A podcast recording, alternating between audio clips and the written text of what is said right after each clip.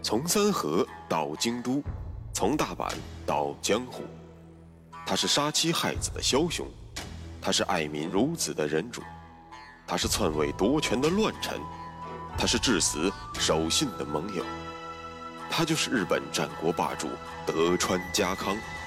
本节目由喜马拉雅 FM 独家播出。有缘相逢，有幸守候，欢迎收听，我是大师。继续为您带来日本战国霸主德川家康。一五八六年十月二十七日，家康来到了大阪，亲自登城觐见了秀吉。按照约定，家康一见面就给秀吉行了臣下之礼。众目睽睽之下，秀吉一反平日里亲善的神态，正襟危坐，威严庄重的，只是淡淡回了一句。阁下及时赶来，辛苦了。家康听罢，非常恭顺的纳头便拜。正当家康准备起身之时，看到了秀吉身边的镇宇之，于是摆出了一副土包子的羡慕神情，向秀吉索要这件镇宇之。昔日主公身边的座上宾，如今成为了自己的阶下臣。秀吉暗爽之余，非常开心的将镇宇之赐给了家康。镇宇之是个什么东西呢？大家一定见过孔雀开屏的场景，而秀吉这件镇宇之像极了孔雀的尾巴，放在阵中或者披在主帅身后，太阳照射之下熠熠生辉，乃是让对手望而生畏之物。既然家康如此的谦卑，自尊心得到了空前满足的秀吉，自然也就投桃报李了。家康回到滨松之后，秀吉便奏请天皇，赐家康为正三位的大纳言。而跟随家康一同登城的四个人，也被封为了从四位或者从五位的官员。而这四个人算是第一次统一的亮相。这便是家康麾下的德川四天王。再说一遍，四个人分别是老头子酒井忠次、中年大叔本多忠胜和神原康正，以及帅小伙井伊之正。回到滨松的家康算是和秀吉进入了一段蜜月期，而非常识时务的家康也将两人的蜜月期一直持续到了秀吉病故。与在九州势如破竹的岛津家相比，陆奥的伊达、出羽的最上和关东的北条三家均不足虑。因此，秀吉便确立了先西后东的统一战略。既然家康已经归顺，那么东国的事儿就让家康先替自己多操心吧。秀吉向上述三家发出了关东、奥羽总务使令。用大白话说，就是我要去九州奏岛津了。你们东边的几个家伙别嘚瑟，给我老实点谁乱动，干掉岛津之后，我就收拾你。既然不让东国发生局部战争，那就必须找个仲裁者。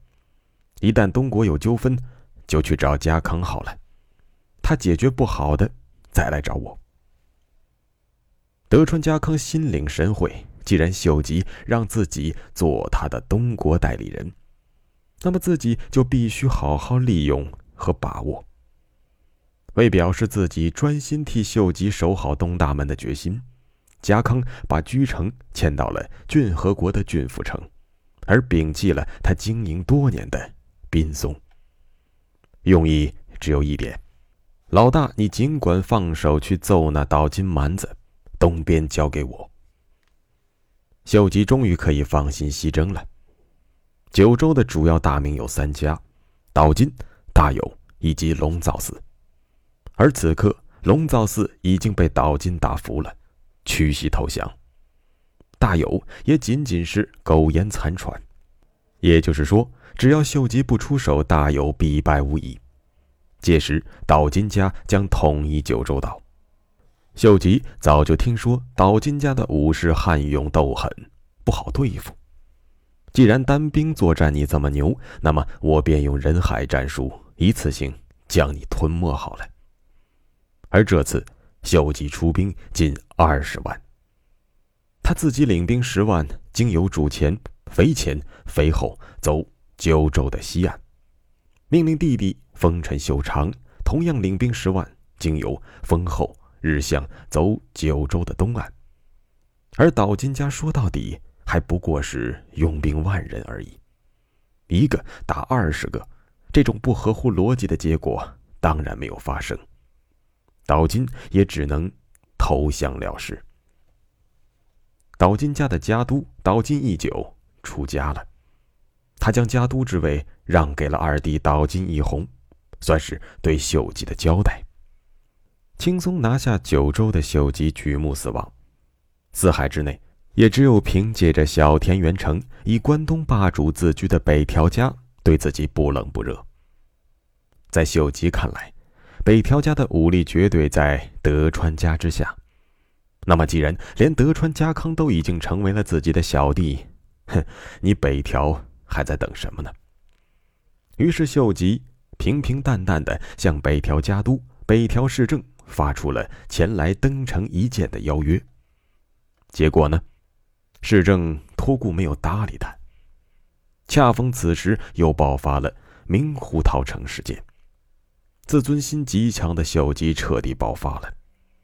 既然现在诸位大名都闲着，那么咱们何不去小田城外搞一次军事演习呢？于是，统一天下前的最后一战，秀吉调动了一切可以调动的资源，重新点起了超过二十万的人马，气势汹汹的杀奔了关东第一城——小田原城。而本次围城与以往有些不同，由于小田原城紧靠东海，因此仅仅动用陆军是不够的。要想把小田原城彻底的包围隔绝，秀吉把水军派上了用场。酒鬼加隆、谢办安置等等擅长水战之人也纷纷亮相了。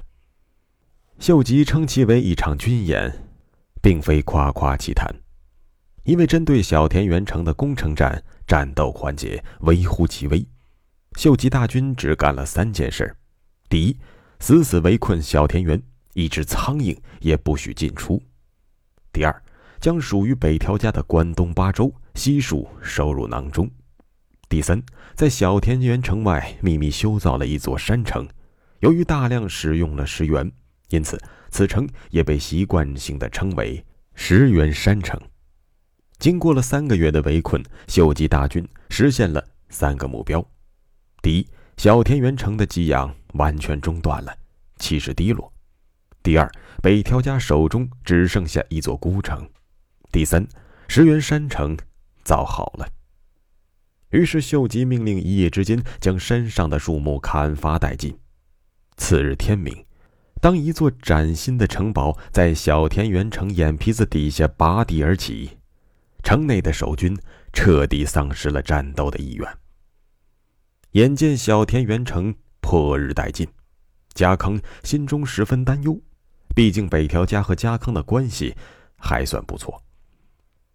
此时的家督已经是北条氏政的儿子世直了。世直是家康的女婿，世直的叔叔世归则是家康儿时的玩伴。当年两个人同在郡府，作为人质，可以说感情很好。家康看不惯北条家的高傲和蛮横，但也不愿意眼见着自己的好友和女婿被灭族。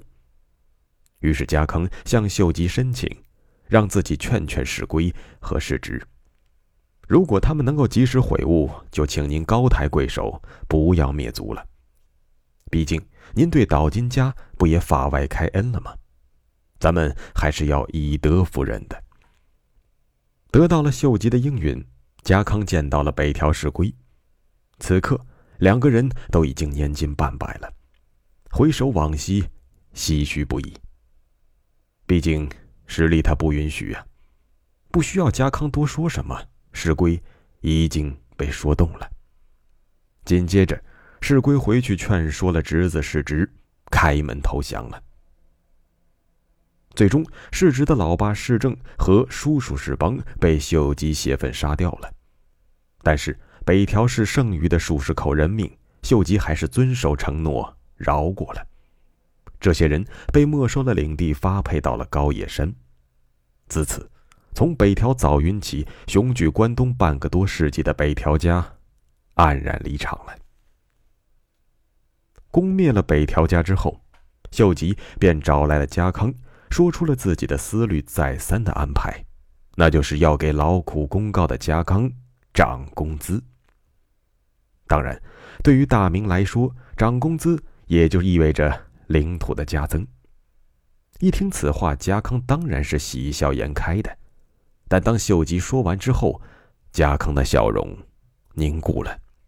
而他身后站立的四大天王更是大睁着双目，一副难以执行、恕难从命的表情。原来，秀吉要给家康搬家。家康此时拥有三河、远江、骏河、甲斐、信浓五国的领地，领地产值大约是一百五十万担。而消灭了北条家之后。秀吉要家康让出三河人常年经营的东海道，转而从北条家的旧领关东八州之中选出了六州，赐给了家康。其实，单从领地的产值和面积上来说，家康并不吃亏。秀吉开出的条件是上野、武藏、相模、伊豆、上总、下总六国的领地。领地产值已经超过了两百五十万担。这样，家康的领国就从五个增加为了六个，总蛋糕也从一百五十万增加到了两百五十万的天文数字。貌似家康没有理由拒绝秀吉的一片美意。不过有道是强龙不压地头蛇，家康这只长期盘踞在东海道的地头蛇，一旦离开了故土。他还能斗得过秀吉这条强龙吗？或许秀吉就是这么想的。而三河人把故土看得极重，这也就难怪家康身后的四大天王听说了主公涨工资的好消息，却一副如丧考妣的神情。家康思考片刻，便用眼神示意手下不要讲话，随即满脸堆笑的对秀吉感恩戴德。当晚，回到自己的营中，家康召集了本次所有随行的家臣，开了一个秘密会议。会议中，家康一针见血的说出了自己满口答应的原因：老三和人的心，我和你们是一样的，只有一桩。那天，我向秀吉一拜，便注定了此后唯命是从。咱们如果不答应，大家或许可以往高野山看一看，北条氏之他们或许还没有走多远。我觉得并没什么。信玄公曾经讲过：“人即圆，人即枯，人即成。”只要我们三河人在一起，哪里都是三河。还记得我为什么要杀信康吗？还记得我为什么要臣服于信长吗？还记得我为什么要向秀吉讨他的什么镇与之吗？因为我们的实力不够。可如今，我们轻松的坐拥了两百五十万担的领地，那可就能养活八万军队。一旦上方有变，留下三万守土，咱们提兵五万上京，哼，到时候谁能拦得住我们？依我看，这不是坏事。而恰恰是我德川家、我三河人翻身的依凭所在。大家不必再有顾虑了。回城后，随即随我移封关东。就这样，秀吉完成了天下的统一，家康也顺带实现了实力的增长。那么，日本统一之后，无所事事的秀吉又将把目光投向何处呢？家康会获得？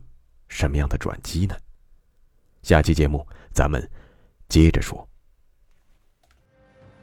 穿过日本战国风云，看群雄如何逐鹿天下。欢迎订阅日本战国霸主德川家康，带你揭秘他的崛起之路。